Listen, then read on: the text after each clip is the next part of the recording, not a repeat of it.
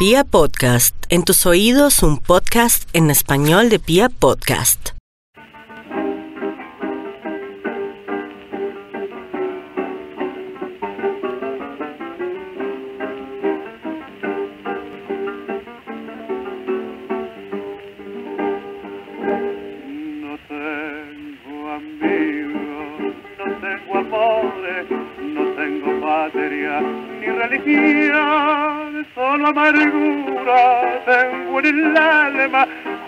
Mi corazón.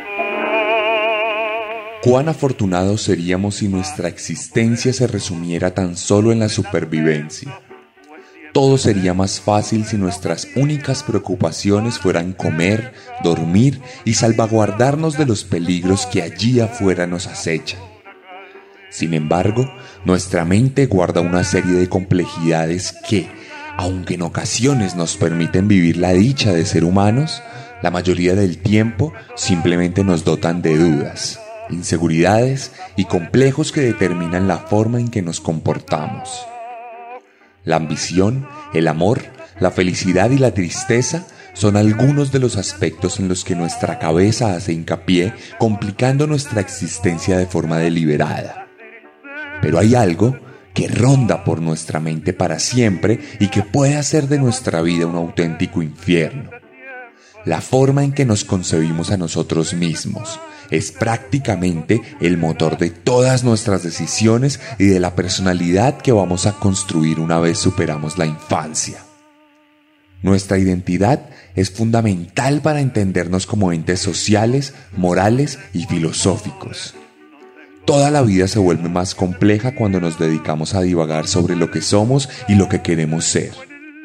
Además, en muchas ocasiones, estas cavilaciones están determinadas por aparatos gigantescos que dominan todos los aspectos de una sociedad y que saben comunicar formas de pensar y de comportarse a quienes componen diferentes comunidades. Entonces, dentro de nuestra cabeza se fragúan batallas psicológicas que muy pocas veces dejan resultados positivos. Vivimos frustrados porque no somos lo que se nos dice que debemos ser, cohibidos por no poder comportarnos como quisiéramos y la zozobra inunda nuestros pensamientos de forma constante. Estos modelos de pertenencia social fluctúan con el paso de los tiempos, los gobiernos y los establecimientos, pero sin importar quién o qué rige nuestras vidas. Lo cierto es que en ocasiones algunos monstruos manifiestan de la forma más violenta sus dudas y preocupaciones. Bienvenidos a la cuadragésimo cuarta entrega de Serialmente, un podcast con contenido muy gráfico.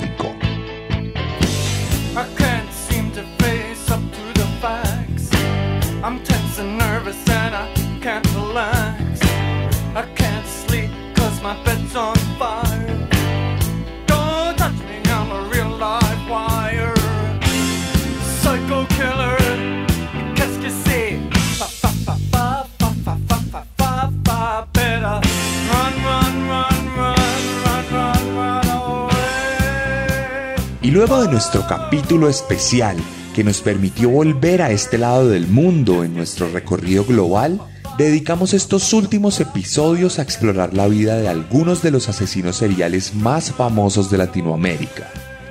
En este caso, nos enfocaremos en una rockstar que fue portada de todos los periódicos, que protagonizó varios libros y que incluso estelarizó recientemente una exitosa película. Hoy les voy a contar la vida de Carlos Robledo Puch. El ángel de la muerte.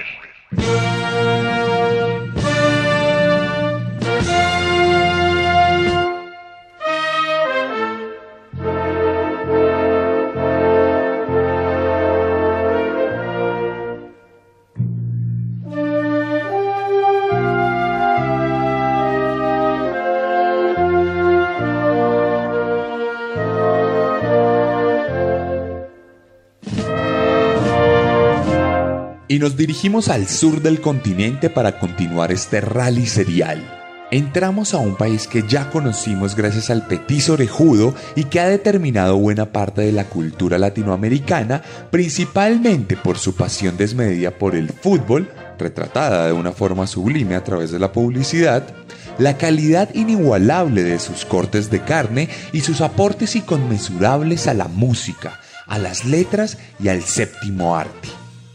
Un país con el que me encanta fraternizar en la vida real y me encanta rivalizar en esa ficción deportiva del fútbol. Entramos a Argentina y nos devolvemos unas décadas en el tiempo para llegar al 19 de enero de 1952 en Buenos Aires, en el barrio Olivos, allá donde nació Carlos Eduardo Robledo Puch, en una familia ejemplar de clase media compuesta por Víctor Robledo, quien era un trabajador de General Motors, y Josefa Aida Habendack, una ama de casa de origen alemán que le dio sus rasgos caucásicos al joven y que vivió los vejámenes de la Segunda Guerra Mundial. Robledo Puch fue hijo único, por lo cual fue criado de forma mimada. Recibía clases de piano, aprendió a tocar Bach Beethoven, aunque no le gustaban esos autores. Se vestía con los mejores vestidos de la época, andaba en bicicletas y recorría todo el vecindario en los últimos modelos de estos juguetes que no todos los niños podían tener. Bien es cierto que Víctor, su padre, era una persona muy estricta, pero nada fuera de lo común. Nunca lastimó al joven, nunca lo malcrió de alguna manera y nunca perpetró algún tipo de violencia. La mamá, por su lado, lo mimaba demasiado, por lo que seguramente le transmitió su personalidad tímida, la cual no impidió que Robledo Puch tuviera amigos. Era un niño perfectamente normal que jugaba los juegos típicos de la época. Jugaba las canicas, también era un cowboy versus los indios, practicaba el deporte rey de Argentina que es el fútbol e incluso se ganó entre sus amigos el apodo de leche hervida por el color de su piel. Por su parte, en el colegio se comportaba dentro de los estándares normales. Tenía unas calificaciones promedio, iba a la biblioteca, pedía libros prestados, los devolvía, tenía algunas amistades, era una persona completamente normal. Además, era un buen hijo, por lo menos en lo que se puede ver en las apariencias. Acompañaba a su mamá a la iglesia, rezaba, se persignaba frente al padre y se interesaba por aprender otros idiomas que tenían que ver con sus raíces, por lo cual, además de hablar español, durante una época de su vida también practicó el habla del inglés y del alemán. Sin embargo, tuvo algunos problemas de disciplina en el colegio. Por lo general, le molestaba cuando los profesores mostraban grandes dosis de autoridad sobre él, en especial cuando eran profesoras mujeres quienes lo hacían, de hecho, no le gustaba cuando alguien le gritaba o le daba alguna orden e incluso en algún momento se enfrentó a estas profesoras hasta que llegó un punto en el que tomó una silla y preso de la ira la golpeó fuertemente contra la pared. Esto ocasionó que la profesora llamara a sus padres y les explicara que el niño tenía que salirse del colegio o que si no iban a dañar su hoja de vida expulsándolo. Es aquí donde el padre, Víctor, decide que Carlos va a ser un ingeniero, por lo cual lo matricula en un colegio industrial.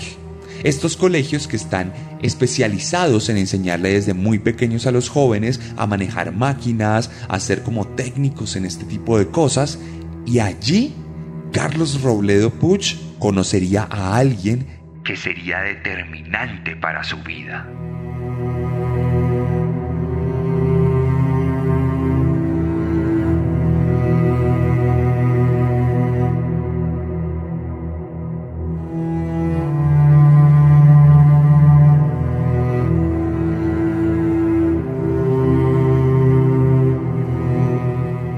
En aquella escuela especializada había un joven que era increíblemente atractivo.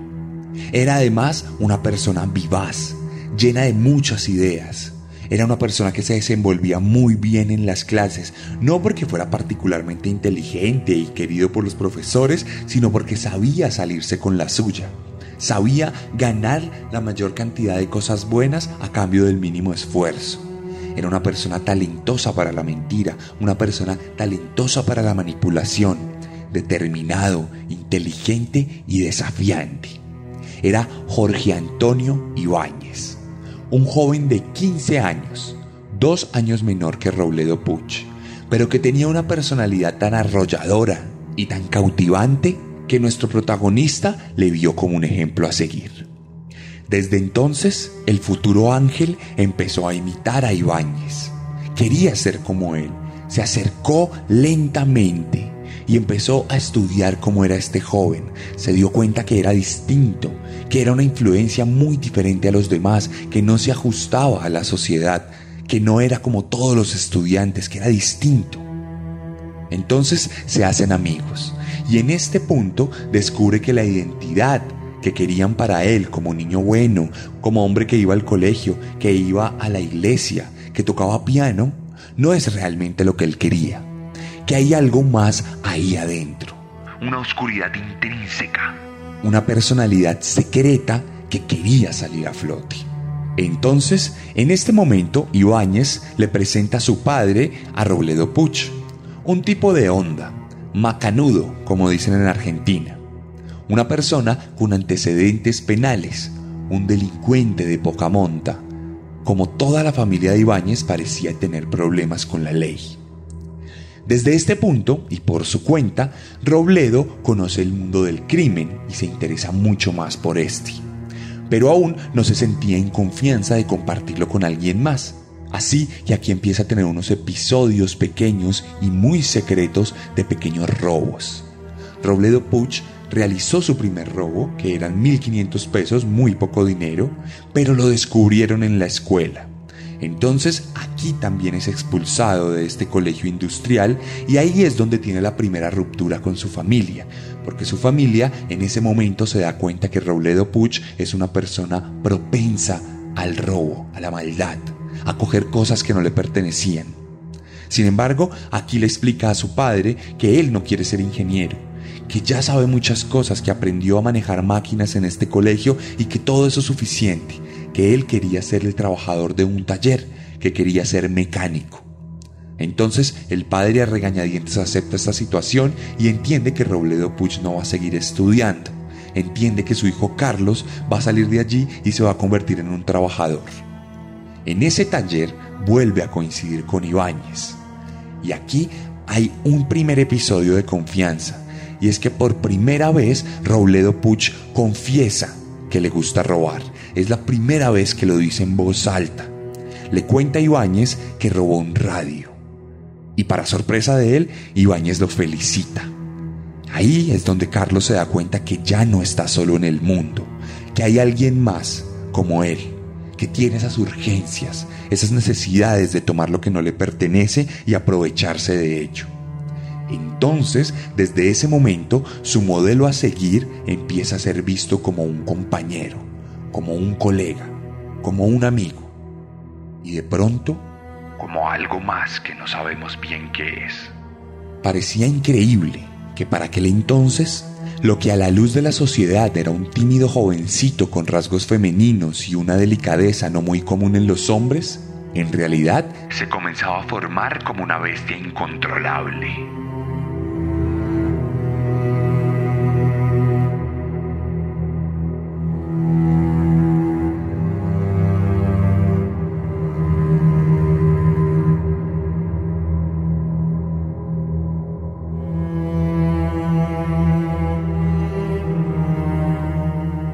Después del incidente de la expulsión del colegio, su madre temía que Carlos optara por los malos caminos, razón por la cual logró conseguirle un trabajo como ayudante en una farmacia. Esto al final se convertiría en una tapadera, pues a pesar de tener un ingreso constante por cuenta de su trabajo, la verdad es que a Carlos no le gustaba para nada y simplemente lo usaba para que su mamá y su papá estuvieran tranquilos. Un día, de hecho, vio una moto muy bonita en las calles de Argentina y la robó. Fue una cuestión de impulso, simplemente la vio, le gustó el tubo de escape, le gustó su color y quería tocarla, quería sentirla y quería salir a la calle y recorrer todas las calles de Buenos Aires en ella. Entonces la cogió, se la robó sin ningún tipo de premeditación, sin ningún tipo de planeación y sin remordimiento. Empezó a surcar las calles de Buenos Aires y de repente se chocó con un carro que estaba estacionado. Ahí, sin ningún tipo de vergüenza o preocupación, simplemente la dejó tirada y se fue, como si fuera una especie de fechoría o travesura, cuando en realidad era hurto calificado. Lo interesante de este episodio es que Robledo Puch se acercó nuevamente a Ibáñez y le contó lo que había hecho, le dijo que se había robado una moto y sorprendentemente Ibáñez lo felicitó y le generó una aprobación sobre lo que había hecho. Ahí su amigo hizo algo que Robledo Puch jamás esperaría, y es que le confesó que él también era un ladrón, que a él también le gustaba hacer este tipo de cosas de forma periódica y constante, que no era solo una travesura como lo habían hablado previamente, sino que se trataba de una práctica casi que profesional, que había estado en el reformatorio, que había estado tras las rejas algunas veces a pesar de ser menor de edad, y que había cosas mucho más interesantes por robar, que había ahí afuera un mundo, literalmente, para tomar dentro de sus manos. Entonces, desde este momento y enfrente del taller, sellaron un pacto de complicidad. Este pacto coincidiría con la mayor preocupación de sus padres, por lo que en ese momento Robledo Puch fue obligado a tomar un curso de televisión y radio. Él aceptó a regañadientes, pero digamos que eso también lo veía como una fachada así que utilizaba los tiempos de clase y de estudio para frecuentar esas amistades nuevas que tenía, para frecuentar el mundo que Ibáñez le estaba mostrando. No obstante, los padres de Carlos están muy preocupados y comienzan a prohibirle que salga por las noches, que frecuente estos lugares, pero nada de esto sirve de algo para calmarlo, porque además, en la construcción de su identidad, Carlos Robledo Puch se da cuenta que él quiere estar con Ibáñez, que Ibáñez es la única persona con la que él se siente cómodo y la única persona con la que él puede ser el mismo, razón por la cual determina una necesidad de estar con esta persona, una dependencia en esta amistad, la cual a su vez marcaría todos los aspectos de su vida de aquí en adelante. Es entonces cuando hay una nueva visita al padre macanudo de Ibáñez. Esta vez este hombre lo recibe mientras tiene un fusil en sus manos, mientras se dispone a jugar a tiro al blanco con munición real. Y aquí es donde Robledo Puch se encuentra por primera vez con esa amante deliciosa para él, que era un arma de fuego. Robledo Puch es invitado a jugar al tiro al blanco el padre lo ve muy delicado y muy tierno y se ríe de él y le dice que debería practicar un poco con la pistola y con el fusil para ver cómo le iba. Con tal sorpresa que aquellas manos de pianista que habían desarrollado una habilidad impresionante eran también hábiles para ejecutar disparos. La puntería de Robledo Puch era tremenda. Era un hombre muy habilidoso para disparar. Sorprendió a Ibáñez y también sorprendió al padre Ibáñez. Incluso festejaron este talento con un par de cervezas. Todos celebraron y entonces aquí se generó un vínculo, un vínculo de plomo, de pólvora, de munición. La pareja de rufianes se bautizaría formalmente en el mundo del crimen. Vagando por la calle, mirando la gente pasa, gente pasa, el extraño del pelo largo preocupaciones va. El fuego en su mirada y un poco de insatisfacción.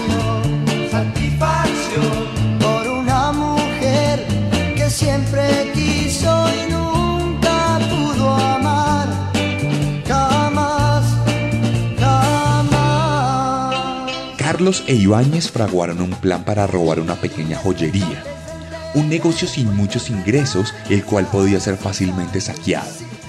El botín, unos relojes y unas joyas de poco valor. Nada importante, pero la semilla de lo que determinaría sus prácticas delictivas. En este punto, Ibáñez introduce a Carlos formalmente en el mundo nocturno. Comienzan a frecuentar muchos bares, a tomar cerveza, a conocer mujeres. Y es que las mujeres eran algo tremendamente importante para Ibáñez. Era un hombre mujeriego que disfrutaba la compañía de todas las mujeres que se encontraran a su alrededor. Carlos, por su lado, parecía no estar muy interesado de forma particular en las mujeres. Se cree que tuvo una novia y todo este tema, pero nunca se pudo hablar realmente de vínculos afectivos más que con su madre. Por su lado, Ibáñez sí disfrutaba de las mujeres, mientras que Puch disfrutaba más bien de acompañar a Ibáñez en estas juergas nocturnas. Pero estas juergas nocturnas necesitaban ser pagadas. Entonces, lo que hacían los dos criminales era salir a las calles de forma aleatoria y robar a la gente. Durante un tiempo fueron ladrones de poca monta en las calles de Buenos Aires. Continuaron así su carrera criminal, atracando indiscriminadamente a las personas. Aquí Robledo Puch se da cuenta que Ibáñez es mucho más experimentado, que es una persona más avisada en esto del robo y que incluso fuera de esos pequeños atracos que hacían en los andenes y en las aceras, él también se dedicaba a robar autos, los cuales vendía rápidamente en los deshuesaderos.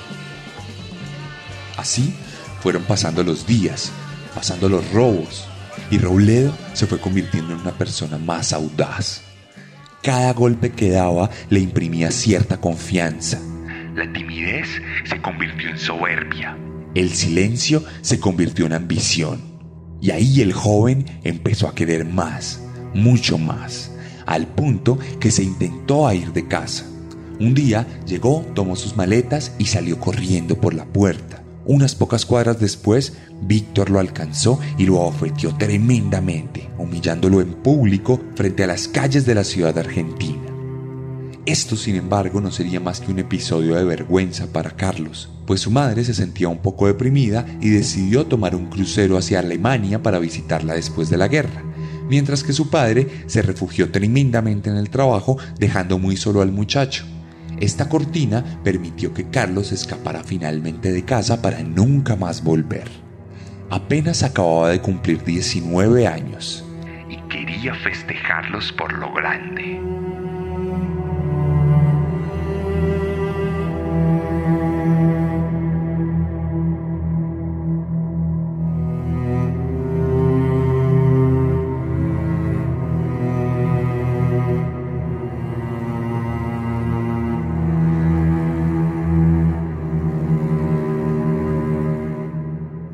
15 de marzo de 1971, Robledo Puch e Ibáñez asestarían su primer gran golpe cuando ingresaron al boliche En Amor, en la calle Espora. Allí adentro se centraron en buscar los lugares donde se podía guardar dinero. Lograron conseguir un botín de 350 mil pesos argentinos una cifra considerablemente buena para la época que era suficiente para vivir con muchas comodidades durante varios días. Pero entonces, mientras la pareja de criminales que se había escabullido por el techo del lugar empezó a recorrer las paredes del Enamor, ahí Carlos Robledo Puch se dio cuenta que había dos serenos. Pero ¿qué es un sereno para los que no son de Argentina? Un sereno es un guardia de seguridad cuyo trabajo básicamente consiste en pasar la noche en estos lugares de manera que puedan asustar a un ladrón que quiera entrar. Por lo general estos serenos duermen en el lugar, no es como si tuvieran que hacer una patrulla constante en la noche. En este caso había dos serenos durmiendo en la parte de atrás del boliche. Estaban cómodamente entre sueños, estaban tapados con sus cobijas y jamás se percataron de la presencia de los ladrones. Robledo Puch tenía su pistola, la cual estaba pensada para ser usada en caso de defensa. Aquí no había que defenderse, los hombres estaban durmiendo. Pero entonces Carlos Robledo Puch vio en rojo, sacó su pistola y sin pensarlo o meditarlo ni un solo segundo, disparó dos veces contra cada uno de los serenos. Los hombres estaban muertos. Las cobijas se tiñeron de rojo. Dejaron de respirar. Sus cuerpos, que eran tranquilos, ahora se veían tremendamente constreñidos por la muerte. Desde ese momento, Carlos Robledo Puch probó las mieles de la sangre.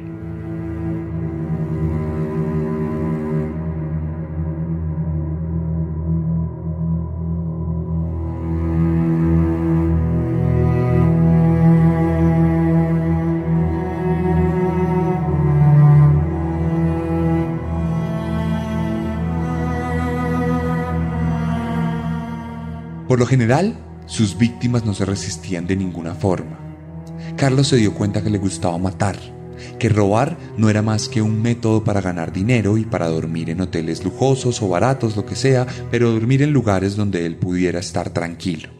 Lo que realmente le gustaba y saciaba su ansiedad era matar. Así que desde ese momento determinaría un modus operandi tremendamente violento. No pasaría mucho más, pocos meses del primer robo y llegamos a mayo del mismo año de 1971. Entonces, Ibáñez y Robledo Puch entrarían a una tienda de repuestos de carros. Allí habría un sereno, un hombre que tenía un contrato para proteger este lugar de noche y que no teniendo otro lugar donde dormir, llevaba a su esposa y a su hijo muy bebé al lugar.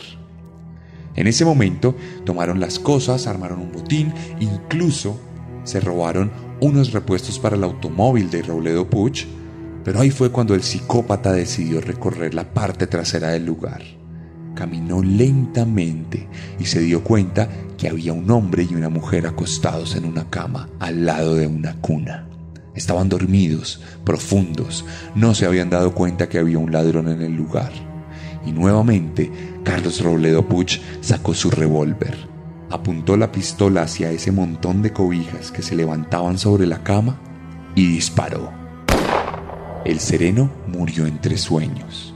Sin embargo, el sonido del disparo despertó rápidamente a la mujer, quien se levantó como en una especie de reflejo.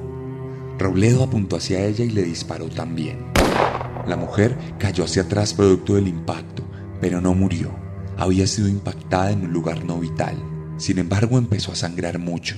Y ahí, Ibáñez, como si fuera un monstruo, se abalanzó sobre ella y no dudó ni un segundo en violarla un hombre psicópata cegado por el odio que violaba a una mujer herida que se estaba desangrando.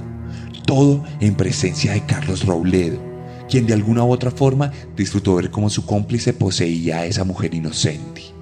La escena grotesca duró varios minutos. Cuando Ibáñez terminó, se levantó completamente ensangrentado. La mujer quedó inconsciente por el shock, por lo cual los dos pensaron que había muerto. En silencio, Ibáñez se vistió. Se miraron a los ojos sin decir absolutamente nada y se fueron del lugar. Pero antes de irse, Robledo Puch volteó a mirar y se percató de la cuna. Pensó por un segundo, sacó su pistola de nuevo y disparó contra el bebé que ahí dormía, con tan buena suerte para esta víctima que ninguna de las balas le impactó.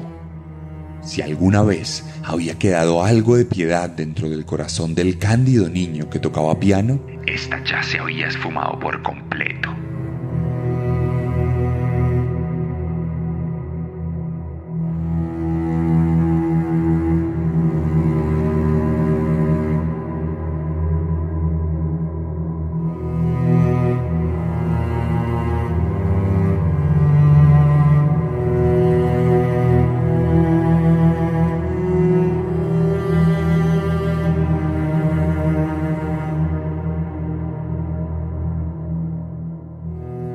Desde este momento comenzaría un vertiginoso camino de horror y muerte alrededor de los jóvenes. Durante los siguientes meses se cometerían varios asesinatos y robos a distintos negocios. Por lo general, su modus operandi era el mismo. Robledo Puch entraba armado y mientras Ibáñez sacaba, él buscaba al sereno y lo ejecutaba sin importar si éste oponía resistencia o no. En este punto de la historia, después de varios robos, conocieron a Héctor Somoza, un joven de 17 años que robaba ocasionalmente, pero que aún vivía en la casa de sus padres y tenía un trabajo formal. Estaba ligado de cierta manera a la normalidad, por lo que Ibáñez nunca se sintió muy confiado de él. No obstante, Somoza consiguió algunas pistolas y participó de algunos robos con esta banda. De cualquier manera, Ibáñez no lo consideraba miembro activo del grupo, por lo que no compartía sus andanzas de manera completa. ¿Y a cuáles andanzas me refiero? Me refiero a una degradación aún más impresionante de la maldad que habitaba estos dos hombres. Porque además de robar establecimientos durante la noche, Robledo Puch e Ibáñez salían a veces a la autopista con intenciones macabras. Tenían fichadas algunas jovencitas del barrio e iban a buscarlas sin ningún tipo de piedad. Robledo Puch conducía, le encantaba conducir. Ibáñez, por su lado, preparaba su arma. Y esa noche acecharon a Virginia Rodríguez, una jovencita de 16 años, cuya vida llegaría a su fin el 13 de junio de 1971. Llegaron al barrio y la vieron ahí en la calle. Entonces Ibáñez le mostró el arma y le exigió que entrara al automóvil. Luego se la llevaron por la autopista a un terreno baldío y allí Ibáñez se pasó a la silla de atrás y violó sin ninguna piedad a la mujer. Mientras tanto, Puch miraba por el retrovisor. Esperaba a que Ibáñez acabara, y en cuanto acabó, la mujer fue obligada a vestirse y salió del automóvil caminando. En ese momento, Puch sacó su pistola y le disparó en más de 10 ocasiones. Un asesinato con sevicia, que luego, pocos días después, sería refrendado el 24 de junio de 1971, cuando los hombres salieran nuevamente y acecharan a Ana María Dinardo, una aspirante a modelo que también fue obligada a entrar al coche en la parte trasera y que estuvo a punto de ser violada por Ibáñez. Se salvó de este abuso, pero no se salvó de las balas de Robledo Puch, quien le disparó en incontables ocasiones e incluso sirviendo como una diana en la que el hombre practicaría su puntería. Sin embargo, estas perturbadoras imágenes en las que su cómplice y amigo disfrutaba del sexo ante sus ojos parecían minar de forma negativa su vínculo, por lo que la amistad pareció dañarse poco a poco. Un día, la pareja se robó una moto y se fue rápidamente escapando de la policía. Sin embargo, más adelante, un retén los detuvo y los agentes se dieron cuenta de que no había papeles de propiedad sobre esta moto, por lo que Robledo e Ibáñez fueron llevados a la comisaría. En este lugar, Carlos aprovechó su aspecto femenino e inocente para escapar, dejando a Ibáñez completamente solo. El joven tuvo que pasar varios días en prisión, por lo que algo se rompió dentro de él, dejó de confiar tanto en Carlos y se dio cuenta que no quería dedicarse al mundo del crimen para siempre. En este punto comenzó a participar en algunas audiciones, llegó a salir en televisión y se convirtió en un aspirante de actor. La muerte, la sangre y las violaciones dejaron de importarle a Ibáñez, y todo fue reemplazado por las cámaras, los flashes y las mujeres. Robledo se sentía herido, abandonado, Sentía que aquel que le había ayudado a construir su identidad ahora quería dejarlo a la deriva. Aquí presentamos una ambigüedad de vínculo, una especie de rareza en la relación que había entre Robledo Puch e Ibáñez. Eran cómplices, sí, pero no eran solo eso, eran amigos. Pero además se cree que Robledo Puch sentía cierta atracción por este hombre, por lo que en su cabeza, aunque no era algo público, ni se había hablado de alguna manera, era una especie de relación afectiva, relación sentimental, por lo que cuando se dio cuenta que Ibáñez quería dejarlo y quería abandonar ese mundo del crimen, ahí es cuando se sintió traicionado a nivel sentimental, como si sintiera una especie de desamor que lo llevaría a convertirse en un monstruo aún más horrible de lo que ya era. Entonces, el 5 de agosto, luego de una de sus típicas andanzas, Carlos Robredo Puch e Ibáñez conducían a altas velocidades en la camioneta del padre de Robledo. Era muy tarde en la noche, había mucha oscuridad en las calles, y Robledo Puch encontró el pretexto perfecto para acabar con la traición de su cómplice. Entonces, en una de las autopistas de Buenos Aires, decidió chocarse de frente contra un taxi. El accidente fue tremendamente fuerte, casi que el carro llegó a explotar. Robledo Puch se las arregló para salir completamente ileso. Sin embargo, Ibáñez murió como resultado del choque. Más adelante, el mismo Robledo Puch aseguraría que esto fue un simple accidente, una tragedia que acabó con la vida de su amigo y que le generó mucha tristeza. Sin embargo, la familia de Ibáñez y algunos investigadores aseguran que todo esto se trató de un asesinato premeditado, que incluso Robledo Puch disparó en un par de ocasiones contra el joven y que la policía nunca se preocupó por investigar más allá de lo ocurrido y se quedaron con la versión obvia de que se trataba de un siniestro. Como parte de su construcción personal, Robledo Puch se había desligado de su mentor.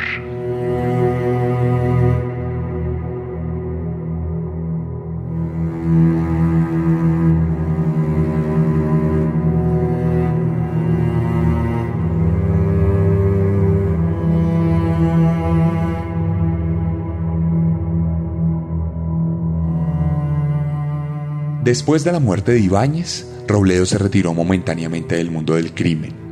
Entre agosto y principios de noviembre del mismo año, el joven desapareció completamente del rastro de las autoridades y de las familias involucradas en el siniestro, como si necesitara de cierta recuperación de lo ocurrido. Aquí contactó nuevamente a Somoza, el viejo cómplice que les había dado las pistolas, y ambos entablaron una nueva relación en la que se volvieron socios de robo. Durante noviembre de 1971, en tan solo 10 días perpetraron tres robos que dejaron como resultado la muerte de tres vigilantes. Esta vez la naturaleza de los crímenes era distinta. Algo se había apagado en Robledo. Ya no mataba con la misma felicidad y con la misma tranquilidad que lo hacía antes.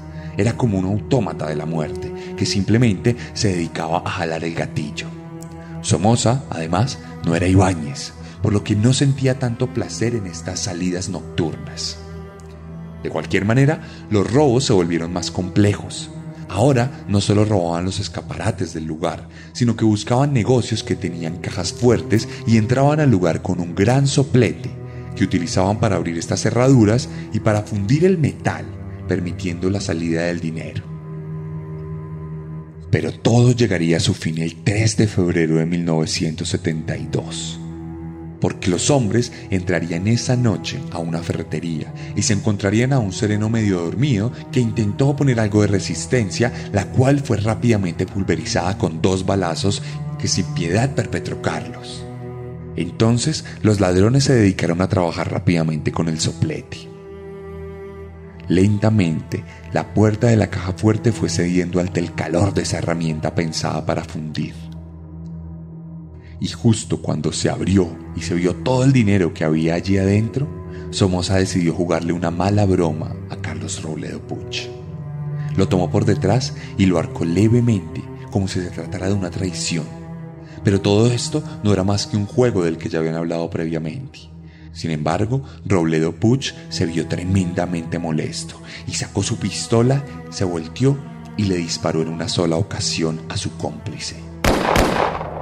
Somoza apenas si pudo gemir de dolor. Rápidamente perdió el conocimiento y nunca más volvió a despertar. Entonces Robledo Puch se encontraba solo, tranquilo, en silencio. Vio el cuerpo de su cómplice y entendió que si lo dejaba ahí tirado, rápidamente lo conectarían a él. Entonces, lentamente tomó el soplete y lo prendió.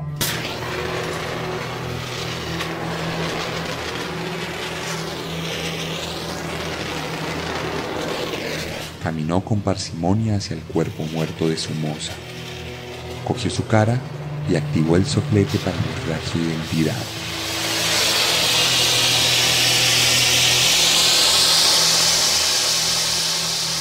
El calor que fundía el metal también fundió la piel y los huesos de su moza, quien ahora solo se volvió un amasijo de carne putrefacta. Luego tomó sus manos y repitió el mismo procedimiento, ya nadie sabía quién era Héctor Somoza. Y aquí fue cuando decidió partir, muy tranquilo por lo que había hecho.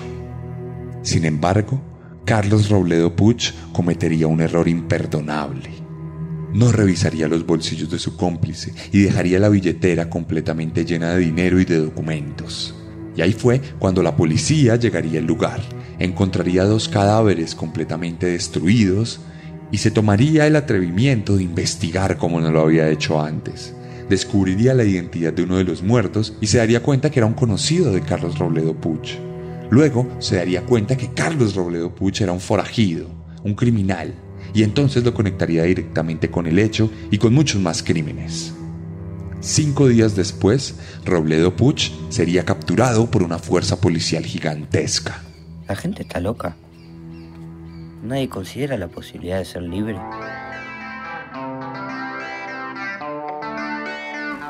Andar por donde se te cante. Como se te cante.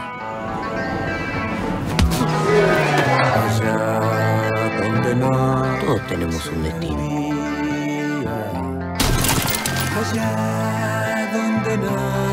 Yo soy ladrón de nacimiento. No creo en esto tuyo y esto mío. Hola, Carlitos. Bienvenido. Este es mi viejo. ¿Disparaste un arma alguna vez? Respira por la nariz. Este pibe es un genio. Si lo entrenamos bien podemos llegar a ser una fortuna. Nos estamos jugando la vida, Carlitos. Por eso. Hay que ir por todo.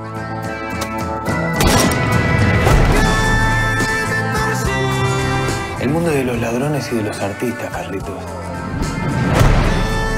Parece mal del mundo. Pensar que en algún momento fui bebé. Y ahora sos un hijo de puta. Yo no sé qué hacer para sacarlo a Carlitos de la calle. Hay que pensar.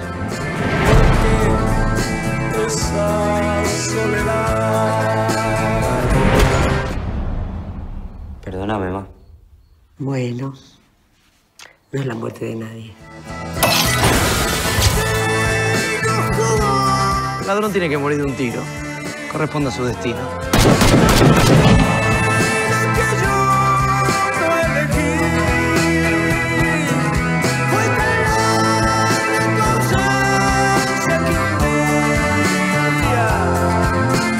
Nos vamos, Carlos.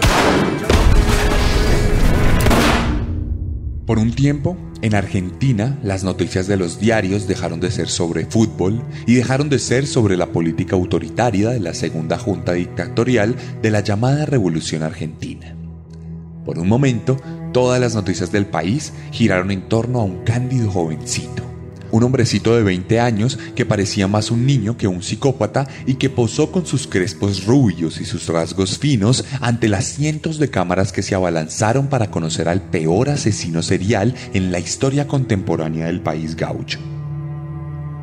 Una ironía, considerando que en ese mismo país se cometían y cometerían crímenes atroces contra la población mucho peores y mucho más masivos de lo que alguna vez llegó a perpetrar Carlos Robledo Puch. Por su aspecto físico, el joven fue apodado como el ángel de la muerte o el ángel negro. Si bien sus asesinatos ocuparon un importante lugar dentro de los reportajes, la verdad es que la opinión pública se centró en su identidad para generar debates. Teniendo en cuenta el contexto arcaico y represivo que por aquel entonces se respiraba en Argentina, no es de sorprender que de lo único que se hablara fuera del aspecto femenino del ángel y de su posible condición homosexual. Mucho se habló de sus inclinaciones sexuales, llegando incluso a explicar y justificar sus actos como una consecuencia de sus preferencias. De hecho, el psicólogo del juicio diría lo siguiente en su reporte. En su historia vital, las amistades femeninas son excluyentes. Las preponderantes son las masculinas. Hay hacia el sexo opuesto, más que frialdad indiferente, una aversión activa. Tan pervertido es el homosexual como el don Juan el sádico como el masoquista. La homosexualidad se presume, pero no puede probarse. En cuanto si el encausado tiene desviaciones sexuales, podemos decir que el sadismo sí ha existido, y esta es una forma de desviación sexual que se manifiesta frecuentemente en la personalidad perversa. El ángel fue condenado a reclusión perpetua por tiempo indeterminado fue llevado a una celda de 6 metros cuadrados en el pabellón de homosexuales de la cárcel de Sierra Chica, donde aún vive hoy en día. Cuando escuchó el veredicto del jurado, aseguró que todo se trataba de un circo romano y que volvería para matarlos a todos. Una promesa que aún no ha podido cumplir, pues a pesar de que puede solicitar libertad condicional desde el año 2000, nunca se le ha permitido salir de prisión debido a su alto perfil y a la fama siniestra que le acompaña. Carlos Robledo Puch dejó de ser un ángel andrógino en prisión. Perdió su cabello, ganó muchas arrugas y muchos kilos. Pero el odio recalcitrante jamás dejó de recorrer sus venas. Escribió varias cartas alegando su heterosexualidad y manifestando su desprecio por todos los homosexuales. Amenazó de muerte a la expresidenta Cristina Fernández de Kirchner y el próximo mes de febrero cumplirá 49 años tras las rejas. Sobre su vida se lanzó una magnífica película llamada El Ángel, la cual fue repudiada por él mismo desde la cárcel, asegurando que estaba llena de mentiras y que nunca había autorizado su personificación en el cine, ya que si alguien habría de interpretarlo, solo Leonardo DiCaprio podría hacer su papel con altura. Hasta la fecha de hoy, Robledo Puch asegura que su testimonio fue alterado por las autoridades y que no es el responsable de los 12 asesinatos que se le acotan. Al final, Resulta irónico que, tal como Lucifer, Carlos Robledo Puch no fuera más que un ángel caído convertido en un auténtico demonio.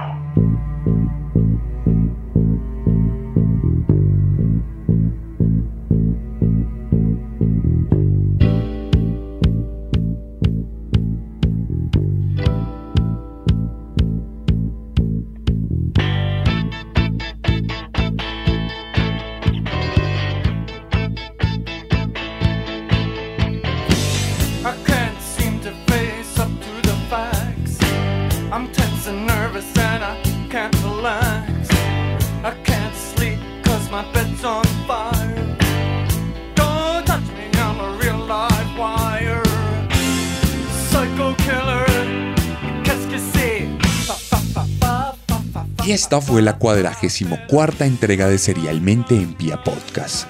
Si quieren ver algunas imágenes de Carlos Robledo, pueden pasarse por mi Instagram, arroba elarracadas, arroba guion bajo, guion bajo, arracadas. Y allí van a revisar los highlights. Les voy a dejar una historia con 10 datos que deben saber sobre Carlos Robledo Puch, muchos de los cuales no fueron incluidos en este podcast. Allí hay algunos datos curiosos que seguramente les van a interesar, entonces los invito a que se pasen por mi cuenta de Instagram y los vean. Además, les voy a dejar una publicación en el feed donde ustedes van a poder comentar su opinión sobre Carlos Robledo Puch. También me gustaría que me comentaran si ya vieron la película y si la vieron, qué les pareció, porque es una de mis favoritas sobre asesinos seriales. Si les gustó este podcast, los invito a compartirlo con sus amigos, con su familia, con sus compañeros de trabajo, que cada vez sea más gente la que escucha serialmente y pueda componer esta comunidad serial latinoamericana. Si lo suyo es la literatura, les recomiendo que adquiera mi novela Descenso, un viaje de letras por lo más oscuro de nosotros. Esta novela la pueden adquirir en físico escribiéndome en mi Instagram si están en Colombia. Hay envíos a todo el país. Si están en México, pueden adquirirla a través de arroba chunchosmx. Quienes están muy dispuestos también a llevarlo a la puerta de su casa sin importar la ciudad donde se encuentren. Para el resto del mundo pueden encontrarla en versión digital en Amazon, aunque también realizamos envíos a Latinoamérica. Otras formas de apoyar este podcast es adquiriendo la merch de Serialmente, la cual está disponible en Colombia y en México principalmente o también suscribiéndose a nuestro Patreon oficial, el cual pueden encontrar en mi página web, sebastiancamelo.com. No siendo más, les habló Sebastián Camelo. Nos vemos la próxima semana con un nuevo monstruo, porque recuerden que siempre podemos ser peores.